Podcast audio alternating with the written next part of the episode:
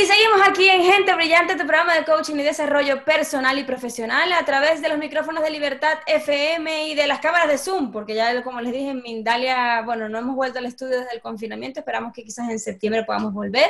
Así que gracias a todos por acompañarnos. Tengo a un invitado súper, súper, mega, ultra especial, un maestro para todo el que lo conozca, lo quiero presentar. Él es nuestro querido maestro del fuego, Toño Penedo. Toño se define a sí mismo como una persona que se dedica a cumplir sus sueños y ayudar a que los demás cumplan los suyos. Es instructor internacional de alto impacto, speaker y coach internacional. Es coautor de másters de transformación personal y emprendimiento. Es maestro facilitador en Latinoamérica del RICUNA y del MAM, Manejo Avanzado de la Mente. Mm, interesante. Emprendedor y facilitador de eventos de team building y alto impacto por todo el mundo. Es uno de los seis maestros activos en la escuela de Firewalking Institute of Research and Education, el FIRE, además de dedicarse a la organización de capacitación global originaria y cuna del movimiento del Firewalking por todo el planeta. Actualmente sigue escuchando sus corazonadas para ver cuál es el próximo paso a dar en la vida y se sigue atreviendo a soñar a lo grande para cumplir sus objetivos. Y quien lo conozca sabe que uno abraza a Toño y huele a humito de brasa. Delicioso. Mi querido Toño, ¿cómo estás? Muy bien, muy buenos días, ¿qué tal estás? Bueno, hay que decir que humo de brasa, pero no de barbacoa, ¿eh? Exacto, no de barbacoa. Ya vamos a especificar de, ese, ese humito que uno dice, ¡ay, qué divertido! qué bien, qué bien. Mi querido Toño, cuéntame, cuéntame, más allá de la presentación, tu, grande, tu gran pasión, por favor, quiero que la desbordes aquí de tu ser instructor de alto impacto. ¿Qué quieres que te cuente? ¿Qué es ser instructor de alto impacto? ¿Qué significa? ¿Cuál ha sido esa conexión con esa pasión? Bueno, ha sido para mí algo impresionante a tal punto que, como todos los que me conocen, porque lo cuento siempre en las formaciones, abandoné toda mi vida anterior para dedicarme a esto. Fue un flechazo, un amor a, primer, a primera vista y, te digo que dejé todo lo que tenía, eh, siempre lo cuento, ¿no? Mi pareja, eh, la cuenta del banco, las empresas que tenía, eh, cerré absolutamente todo para, para, dedicarme a esto.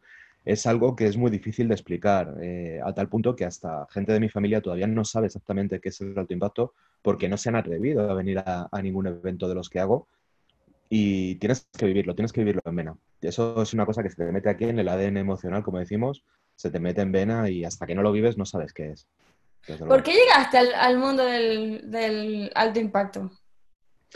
La verdad, la verdad, la verdad fue porque eh, estaba colaborando en Darte, era uno de los, de los profesores que estaba por allí, satélite, de los tutores, y Quique me dijo, oye, hay una formación que, te puede interesar.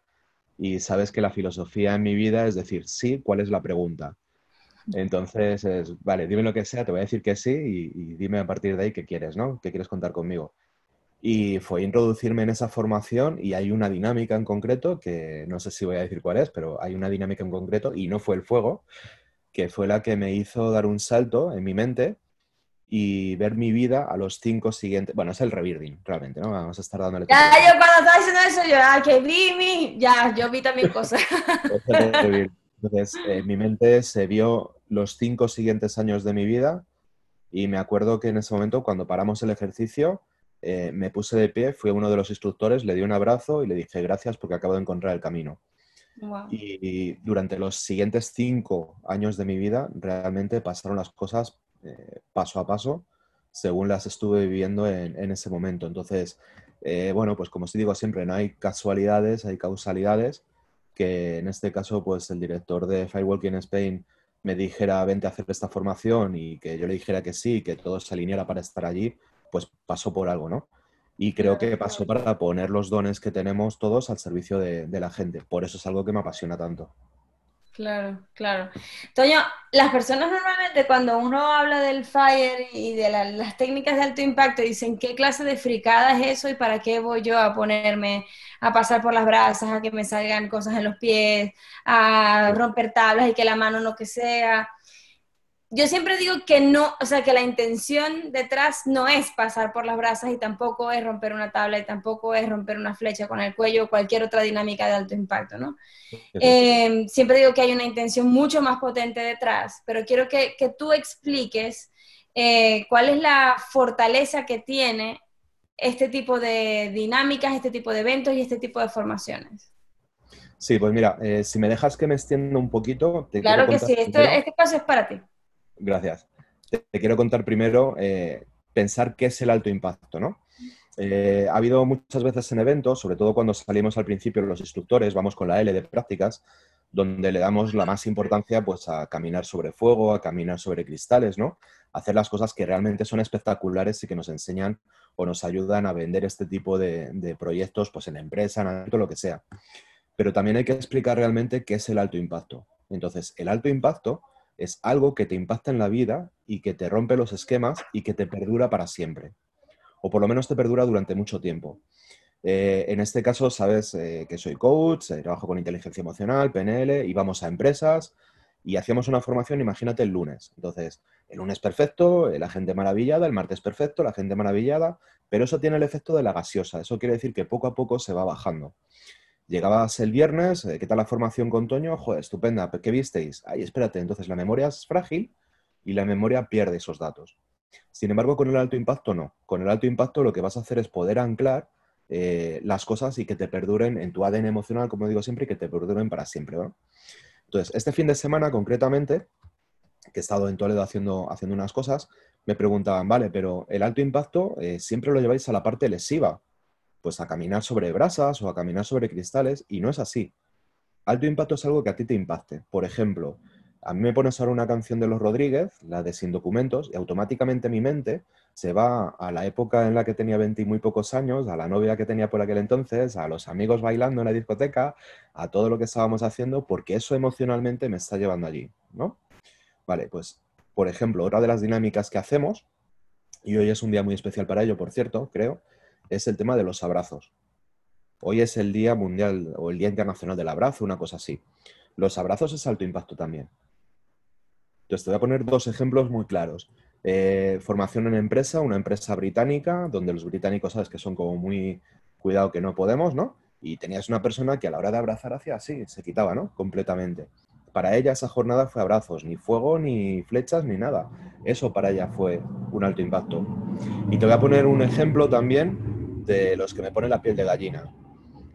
Tener un grupo de mujeres violadas donde esas mujeres violadas hacemos una dinámica que es el alto impacto, mujeres que no les puedes ni siquiera hacer así porque automáticamente están saltando y para ellas tocarse con un varón, además grandote como soy, tocarse con un varón para ellas será una cosa intrusiva, ¿no? Lo siguiente, ¿no? Imagínate, bueno, perdona que estoy un poco, pero imagínate cómo, cómo es el tema y hacer con ellas el alto impacto y hacer la jornada y empezar a quitarles las creencias y empezar a cambiarles el foco y ver las cosas de otra, de otra manera y empezar a sentir ellas otras cosas y al final de la jornada venir, abrazarse a mí, quedarse en el pecho respirando, que la pudieras abrazar y que ellas te dieran las gracias. Eso es alto impacto también. Qué fuerte. Qué fuerte esto que dices, Toño, de verdad que, que uno se le eriza de verdad la piel porque porque es lo que tú dices, ¿no? Quizás el foco también está puesto de que el alto impacto es como más el, la parte más show, ¿no? Lo que más dice uno, wow, vas a caminar sobre brasas y no sé cuántos metros y, y tal, no sé cuántas veces. Pero, pero sí que, que, digamos, es una experiencia mucho más allá de, de hacer eso que uno siente que como que la vida te va a correr peligro o que no es lo que normalmente harías, ¿no? Yo recuerdo que cuando yo hice mi fit una de las dinámicas que a mí más me costó fue la caída de confianza. O sea, yo lanzarme hacia atrás, que cualquiera diría, eso lo hago yo un momento tal, para mí fue pánico absoluto. Porque yo que soy una persona que tengo un perfil un poquito controlador, eh, confiar de que hay personas que te van a recibir abajo, o sea, para mí eso, eso, era muy fuerte, ¿no? O sea, fue muy fuerte. Em, dices que como que, te genera un impacto y te genera como un cambio, ¿no? a nivel mental y a nivel, me imagino, de comportamiento también, porque uno al final como que ve el, cambio en líneas generales. Pero también dices que puede ser como corto en el tiempo. ¿Es así? ¿Hay algo que nosotros pudiésemos trabajar para que eso que trabajamos durante alguna técnica de alto impacto nos permita seguir llevando el cambio hasta que sea completamente definitivo? Mira, eh, tú tienes un río y de repente tienes un puente que está viejo, que está desvencijado, que sabes que se puede caer a cachos, que son tus creencias limitantes, y de repente por el simple hecho de hacer una jornada, una jornada de alto impacto con nosotros, lo que vamos a hacer es construirte un puente de piedra. Un puente que es seguro, que es estable y que puedes caminar sobre él y que puedes ir metido en un carro, en un coche y, y te va a aguantar tu peso. Va a haber gente después de esa jornada que lo va a mirar con recelo y va a decir, no, yo prefiero ir por este camino todavía, que es el puente viejo. O va a haber gente que diga, ostras, nos acaban de crear un puente nuevo, vamos a ir por él, ya que puede ser una experiencia eh, novedosa, segura para nosotros, etc. Eso es cómo funciona la mente humana. Si nos vamos a la parte más de neurociencia, pues estamos creando, pues, bueno, aquí Celia lo explicaría muy bien, ¿no? Una, una profesora que tenemos de neurociencia, pero te crearía las nuevas sinapsis, eh, te crearía unos nuevos constructos, te crearía todo lo que sea, te lo estoy dando. Entonces tú decides qué es lo que quieres hacer. La gente que es valiente y que ya se ha atrevido a dar el primer paso, está viendo que ese puente nuevo de piedras estable es bueno, es válido para nosotros. Y muchas de esas personas van a ir por ahí. Ahora, va a haber otras que van a querer seguir en su zona de confort, va a haber otras que van a querer seguir en su vida anterior, que no se van a atrever a dar el paso y de vez en cuando van a seguir caminando por ese puente viejo. Ya la decisión es de ellos, o de ellas en este caso, de esas personas. Somos capaces con ese alto impacto de crearte esos nuevos puentes. Tú decides si quieres ir por uno o por otro. Entonces, a la gente que se va a esos puentes viejos, se les puede hacer un refuerzo. Se les puede coger, cosa que muchas veces es una crítica que voy a hacer aquí a, algunos de los instructores de alto impacto, que, sé que nos van a ver luego en, eh, ahora en directo, bien luego en la repetición, cuando lo hagamos, es que no se hace un seguimiento por lo general a las personas después. Tú no puedes coger a unas personas, hacer alto impacto y soltarles de la mano y que vayan solos. Vamos a agarrarles de la mano, somos acompañantes de esas personas, somos acompañantes de todos los cambios y todos los procesos que tienes. La palabra más difícil para la mente humana es la palabra cambio. Si tú le has ayudado a cambiar, aunque tú le lleves de la mano por este puente nuevo, ellos puede ser, quizás tal vez es posible, a lo mejor, como digo, ¿no? En mi frase, quizás es posible a lo mejor, eh, puede ser que luego sigan teniendo ese, comportamiento anterior de querer ir por ese puente viejo. Pues vamos a volver a cogerles otra vez de la mano y vamos a acompañarles. Simplemente hasta la entrada del puente nuevo. Ellos van a ser capaces de dar ese paso. Pero a veces se nos olvida y eh, hacemos el alto impacto, vamos a una empresa, tenemos a 300 personas allí, hacemos el evento, queda todo de puta madre, queda perfecto, queda no sé qué, y nos vamos y no aparecemos más.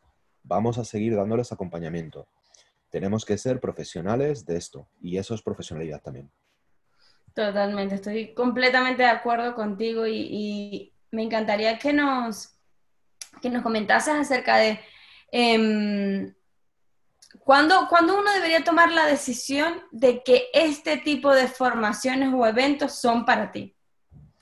¿Qué debería pues tomar yo en cuenta si yo decido hacer esto? Bueno, me has preguntado cuándo y entonces hoy mejor que mañana. Vamos a empezar por ahí. Hoy es mejor que mañana. ¿Por qué? Porque si lo haces mañana ya has perdido un día de tu vida. Mm. Ya has perdido un día de tu vida. Entonces, eh, hay una frase, con perdón de la frase, pero yo siempre digo que si tienes una vida de mierda, esto hace que tengas una vida buena. Y si tu vida es buena, va a ser que sea extraordinaria. Entonces, yo no me conformo con cosas pequeñas, yo no me conformo con, cosas nimias, yo no me conformo con cosas que, que no me llenen del todo. Yo quiero todo a lo grande. Y eso es trabajar también con abundancia. Entonces, hoy mejor que mañana vamos a empezar a trabajar ya. Eso puede hacer que te dispares, que sea la palanca de tu vida, que encuentres las claves o las tres o cuatro claves de cómo las cosas que tú quieras hacer en la vida las puedas conseguir si dependen de ti. Siempre teniendo fe y haciendo esto que te vamos a enseñar. Entonces, ¿para qué esperarte más? ¿Para qué esperarte a, tener tu trabajo ideal? ¿Para qué esperarte a tener tu mujer o marido ideal? ¿Para qué esperarte a tener la vida que tú quieres y que te mereces? Esa es la clave. Tienes que vivir la vida que te mereces, no te esperes un día un día más. Toma la decisión ya. Claro, yo digo que hay personas que, por ejemplo, pueden estar pasando por situaciones personales o situaciones eh, profesionales fuertes y no ven como este curso como, ¿será que yo me puedo trabajar este tema en este tipo de curso? Y, y, cuando yo viví el FIT, yo iba porque, bueno, fui obligada prácticamente, o sea, porque a mí me dijeron, si tú trabajas en Darte, tienes que hacer este curso. Y luego me di cuenta todas las posibilidades de cosas que tú te puedes trabajar haciendo este tipo de formación. O sea, porque trabajas cualquier cantidad de creencias, los miedos, o sea, hay tantos temas con los cuales puedes eh, trabajar haciendo este tipo de dinámicas que, quizás la gente no tenga conocimiento de ello. Entonces me gustaría que tú desde tu perspectiva como el maestro que eres, eh, le comentas a las personas si qué tipo de situaciones o cosas eh, puedan estar viviendo actualmente que se permitan trabajar a través de un curso de alto impacto? Puedes trabajarte realmente, realmente lo que quieras, porque la decisión es tuya. Es decir, eh, cuando yo empecé en este mundo, como te decía antes, con el tema del coaching, pues hacías un grupo y era un grupo cerrado de personas que quieren dejar de fumar, personas que quieren bajar peso, personas que quieren ser líderes, personas que tienen problemas de comunicación o un curso como hemos hecho de parejas o un curso de lo que sea, ¿no? En este caso, si hablamos de la formación del FIT, y desde aquí invito pues, a toda la gente que se dedica al desarrollo personal, a los que son coach, a los que trabajan con PNL, a que se puedan certificar con nosotros, a que en esos cinco días hay una, amiga que tenemos común, que es Miriam, que decía que hay un abanico de, tantas dinámicas que es imposible que tú te mientas. Hay una de las dinámicas que va a hacer que tú te abras y va a haber una dinámica que realmente te toque y va a haber una dinámica que realmente haga que tú abras ese caparazón que tengas y que empieces a trabajarte, ¿no? Eso en ese tipo de formaciones. Y las formaciones que tenemos en un día trabajamos de manera global pues las creencias limitantes, las creencias que son empoderadoras, que para mí son las más importantes. Ya estoy dejando de, quitarme las creencias limitantes y voy solo por las empoderadoras, que creo que, son mucho más eficaces. Eh, trabajamos tantas cosas, pero de manera global, que tú eres capaz de elegir la que a ti te está tocando y puedes trabajar lo que tú quieras. Mm. Entonces, si quieres eh, cosas más concretas, por ejemplo, pues hay gente que viene porque tiene problemas de autoestima. Hay gente que viene porque no sabe comunicarse con otra persona. Hay jefes que vienen a esas formaciones de un día porque tienen problemas de liderazgo. Pero nos hemos encontrado a, personas que han dicho es que mis amigos dicen que no soy capaz de hacer nada y con esto me estoy demostrando que soy capaz de hacer todas las cosas que yo quiera.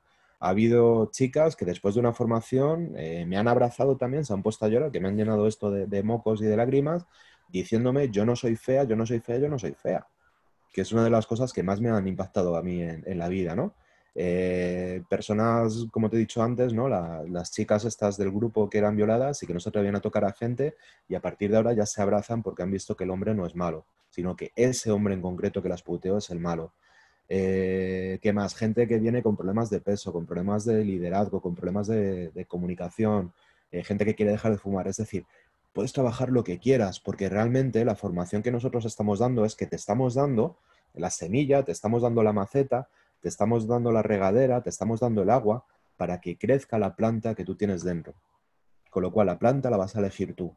Mm. Y de esa manera estás ya regando, estás haciendo el primer paso, que es lo más importante. Y lo más difícil siempre es dar ese primer paso.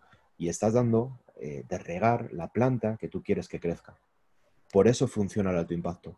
Por eso es tan impresionante, porque abarca al 100% de la población. Ahora, la pregunta es, ¿estás dispuesto a cambiar? Esa es la gran pregunta. Porque si tú no quieres cambiar, si tú quieres seguir caminando por ese puente que te he dicho antes, que está desvencijado y que está roto, por mucho que yo lo intente y por mucho que yo te acompañe, no voy a poder hacer nada.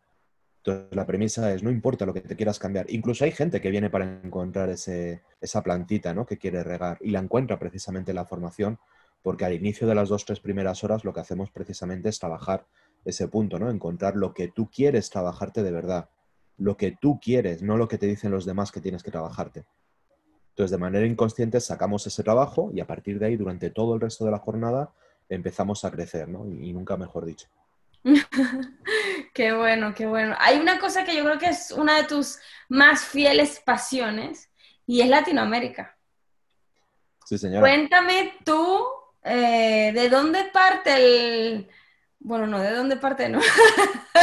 o sea, ¿cuál es la, intención de llevar el mundo del FIRE a Latinoamérica?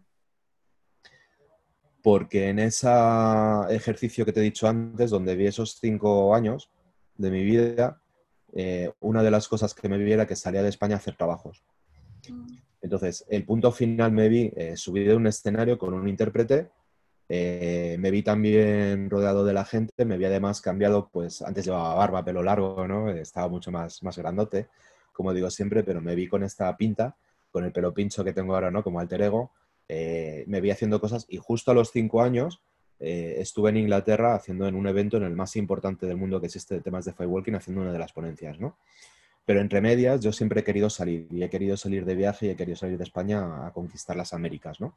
Eh, aquí en España tenemos la bendita costumbre de que si eres español no vales nada, pero si viene un tío de afuera, pues vale mucho. Y he dicho, bueno, pues si no somos muy aceptados aquí en España, pues vámonos afuera a ver qué ocurre. Y el primer sitio donde yo puse el pie en Latinoamérica, no sé qué me pasó, porque realmente no sé qué es lo que me pasó, pero me enamoré de ello, me enamoré de la cultura, me enamoré de todo lo que hay allí, me enamoro de la manera de mirar, de los ojos que tenéis, porque tú eres latinoamericana, de los ojos que tenéis, me enamoro del alma que tenéis, me enamoro de todo y cuando yo estoy en Europa me aburro. Los problemas que hay en América no son los problemas que tenemos en Europa. Y hay algo dentro de mí que me dice que tengo que estar allí y, por lo que sea tengo que cumplir ahí una misión y tengo que estar haciendo cosas en Latinoamérica. Entonces también pensamos una cosa, ¿no? Y es que eh, la gente de Latinoamérica son capaces de venirse aquí a, España a hacer formaciones, pero la gente de España por lo general, y estoy generalizando, no sale fuera, ¿no? Mm. Para que te hagas una idea, el otro día hice un evento en Murcia de una jornada, de una única jornada, y había una persona de California que se quería venir aquí a España a hacerla. Mm. Entonces no pudo porque no le cuadraron los viajes y no pudo hacerla porque tenía que estar 14 días en cuarentena en España, volver a Estados Unidos y en Estados Unidos estar 14 días más. Tú esto se lo dices a un españolito normal, y estoy generalizando de nuevo, y te dicen que sí, hombre, ¿cómo van a viajar? ¿no? Entonces, si había aquí problemas con gente de otras comunidades de España, ¿no?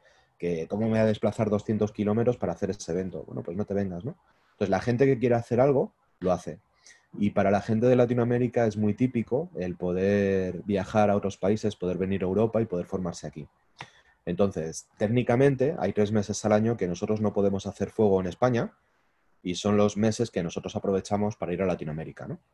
Y ahí te digo que fue donde tuve ese boom, tuve ese, ese clic y, me enamoré. Entonces, eh, para mí el foco y el objetivo es estar allí en Latinoamérica porque tenéis ese algo especial que, que engancha mucho, ¿no? Y toda la satisfacción que tengo de hacer cosas allí, eh, en Europa se encuentra, pero te cuesta mucho, te cuesta mucho encontrarlo y, no tiene nada que ver, no tiene nada. Em, eh, ¿cómo, ves tú que el latinoamericano recibe, por ejemplo, el, tema del fuego? Porque yo, o sea, no sé, esta ya es mi creencia como latinoamericana, ¿no? Nosotros somos muy místicos. O sea, el latinoamericano tiene una cosa así como muy espiritual, muy de trascendencia. Entonces, cuando ven el tema del fuego, todo es muy, muy así, ¿no? ¿Cómo, ¿Cómo lo has visto? ¿Cómo lo has experimentado tú? Pues he visto ya de todo he visto de todo. Entonces, eh, en alguna de las últimas formaciones que hemos estado por allí o en algunos trabajos que me han llamado para hacer cosas, sobre todo Perú, que es la parte que más me... Perú y México, ¿eh? fueron los dos sitios que más me han impactado a nivel de trabajo como tal, pero sobre todo Perú.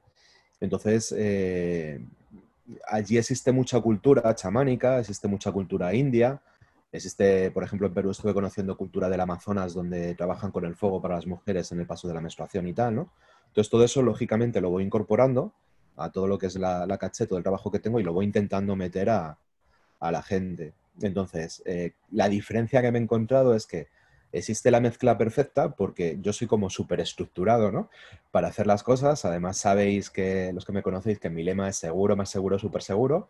Y si no es seguro, más seguro, súper seguro, las cosas no se hacen.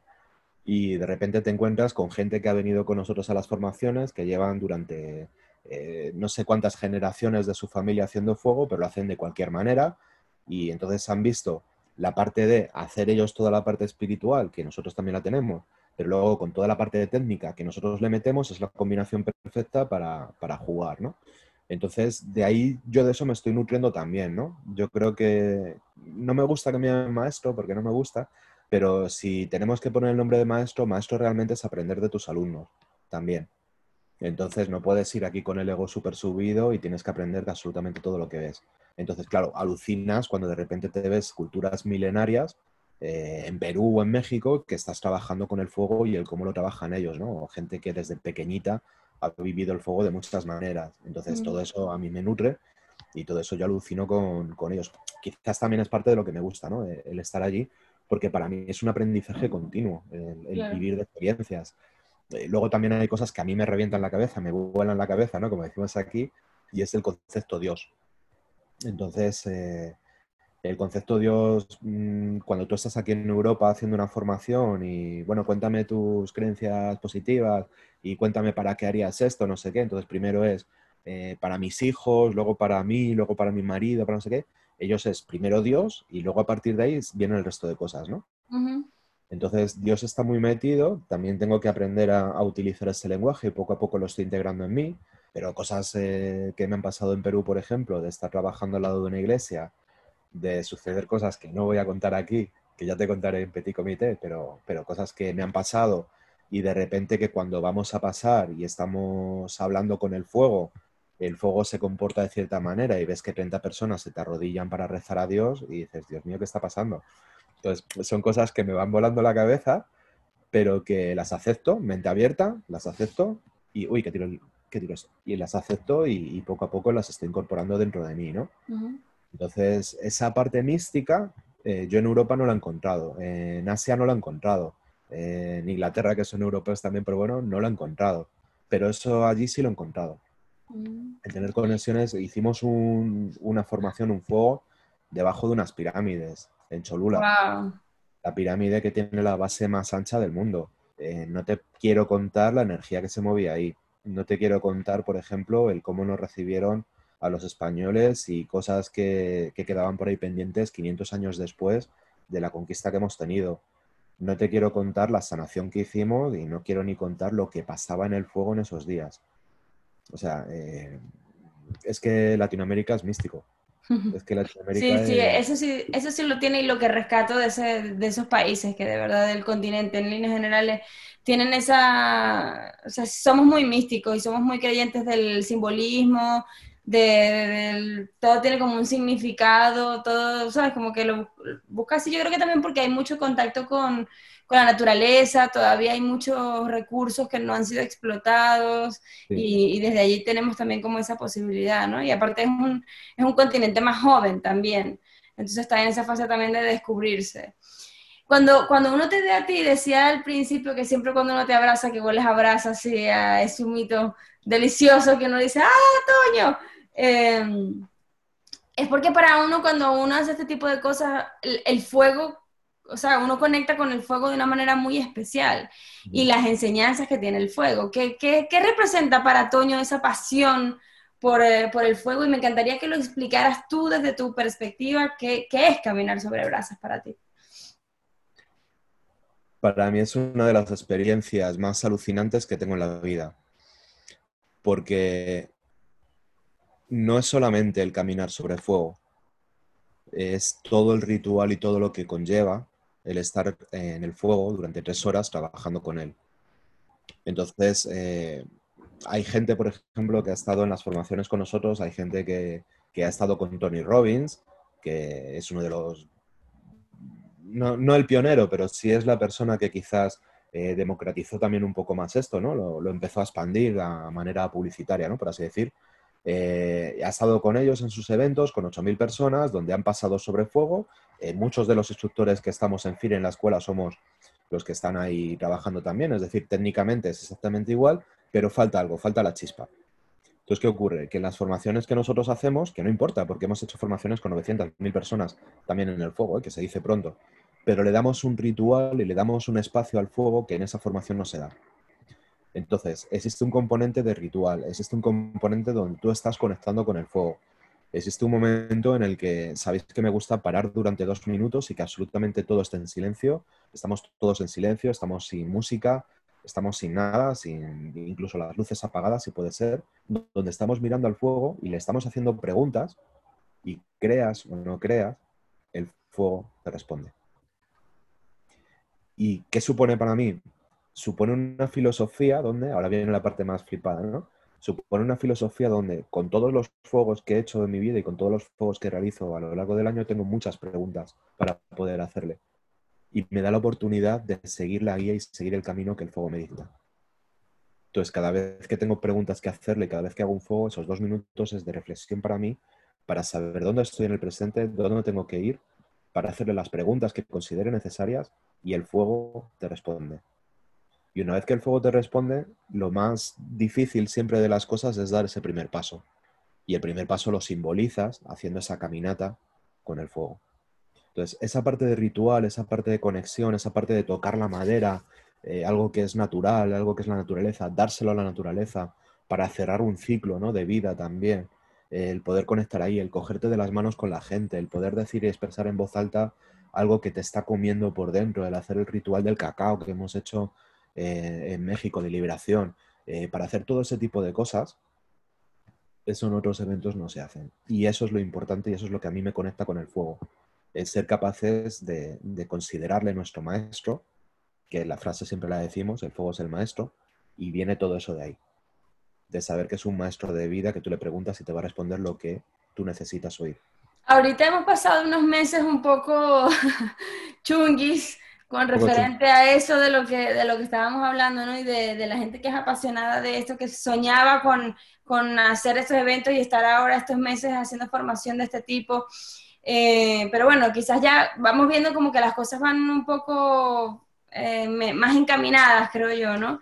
¿Qué, ¿Qué, consideras, Toño? ¿Cuáles son los, los, planes que tienes de aquí? Aunque planes es muy ambiguo porque no sabemos ni siquiera qué va a pasar mañana, pero eh, ¿en qué te estás proyectando en este momento? Bueno, pues lo que he hecho durante esta pandemia es seguir estudiando, seguir aprendiendo, eh, pasar algunas formaciones a, modelo online, pero hay cosas que no podemos hacer. Por ejemplo, hacer un fuego. Yo no te puedo decir, haz una fogata en, tu cocina y te pones a caminar, ¿no? Eso, eso es inviable. Pero sí que es cierto que, que, y si no es así, por favor que me corrijan, pero soy el instructor que ya está haciendo cosas de alto impacto por ahí fuera. Si estamos limitados a nivel legal eh, de meter a gente por temas de aforo, porque cada comunidad tiene su propia normativa, pero yo he hecho una, una formación que es de un día, que es el Amplía tus Límites, el ATL, que llamamos, que lo estuve lanzando en Murcia, que ha tenido un éxito espectacular, a tal punto que me están llamando de España para iniciar una gira. Entonces, mis próximos meses, si Dios quiere, aquí en España, vas a estar conmigo, vas a estar conmigo. Por favor. mis, próximos, meses, si Dios quiere, es eh, llevarme la TL a Galicia, Alicante, Barcelona, estábamos hablando de Bilbao, llevarlo por todas las provincias y me están llamando de Latinoamérica para que en cuanto se pueda abrir, irnos para Perú a hacer esta formación y, hacerla allí varias veces. Entonces, eh, ¿qué formaciones son las que tengo? Pues a priori hacer el ATL, la gira a España y cuando pueda irme para Latinoamérica hacerlo allí. Si nos deja el COVID, eh, etcétera, etcétera, el 15 de noviembre estaremos haciendo una formación de FIT en Cuzco. En Cuzco, te estoy poniendo los dientes largos, en Cuzco, Andrea, ¿te quieres venir? Y estaremos ahí haciendo la formación de nuevos instructores y a priori es un poco lo que tengo. Eh, sí que es cierto que, que el COVID ahora mismo nos está diciendo hoy tenemos esto, mañana no lo sé, pero también es cierto que mi mente está pensando como que sí, siempre. Mi mente piensa en positivo, mi mente tiene el foco puesto como que sí que lo vamos a hacer y realmente creo que es como funcionan las cosas, ¿no? Que luego al final nos llevamos la sorpresa pues que tenemos que rebajar el número de personas o no podemos vender tantas entradas o de repente se cancela porque hay un brote. Bueno, no pasa nada, pues lo cancelamos, lo posponemos y no pasa nada. Pero si vamos con, con el tema de, ay, es que está el COVID, es que no sé qué, no haces nada, ¿no? Claro. Por favor, quiero unirme a todos esos planes. Yo quiero caminar, quiero prender fuego, quiero hacer flechas, quiero todo. Todo eso. Pues estás en el barco ya. Mi querido Toño, eh, hay una cosa que me parece importante también destacar antes de cerrar y es tu participación dentro del Firewalking Institute of Research of Education and whatever. El FIRE, ¿qué ha representado para ti eh, Toño, llegar a este punto en el que eres como parte, pieza clave, fundamental y representante de, todo lo que es este movimiento en el planeta entero? Pues para mí ha sido el tocar el cielo con las manos.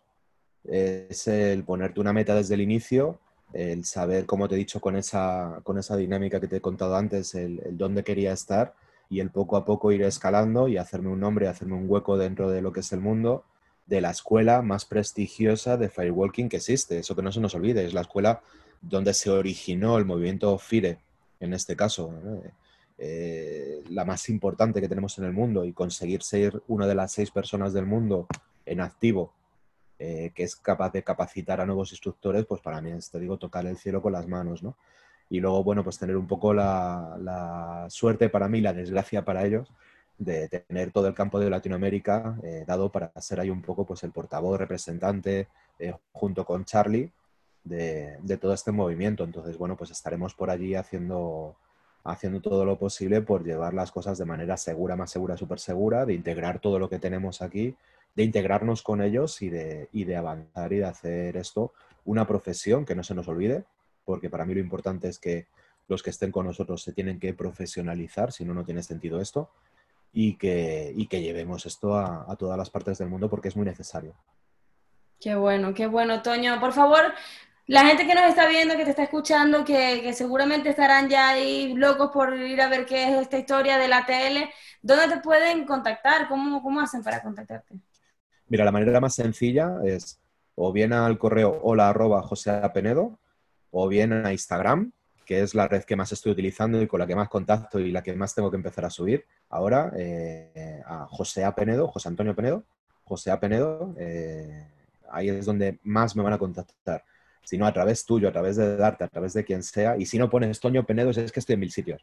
Pones Toño Penedo y estoy en mil proyectos en mil sitios. Pero si no, cualquier cosa, vayan a buscar por donde ustedes escuchen algo de Colombia, por ahí aparecerá Toño. si pones algo de colombiana está bien. Pero en cualquier sitio, cualquier sitio que, que, pongas Toño Penedo o José Penedo en Instagram, ahí es el sitio más rápido para, para contactar conmigo, desde luego. Genial. Gracias, mi querido Toño, por habernos acompañado. es un placer. Pues muchas gracias. Y sobre todo que no se vean los dos cracks que vienen ahora, que viene Carlos, si no me equivoco, ¿no? Sí. Ahora mismo, eh, un tío impresionante que hay que conocer también. Así es. Keep in touch, ¿no? Seguimos en contacto. Un abrazo, un beso, gracias, mi Toño. Beso. Vamos a una pausa muy cortita y ya volvemos con más de Gente Brillante. Muy bien, muchas gracias, Andrea. Besitos, chao, chao.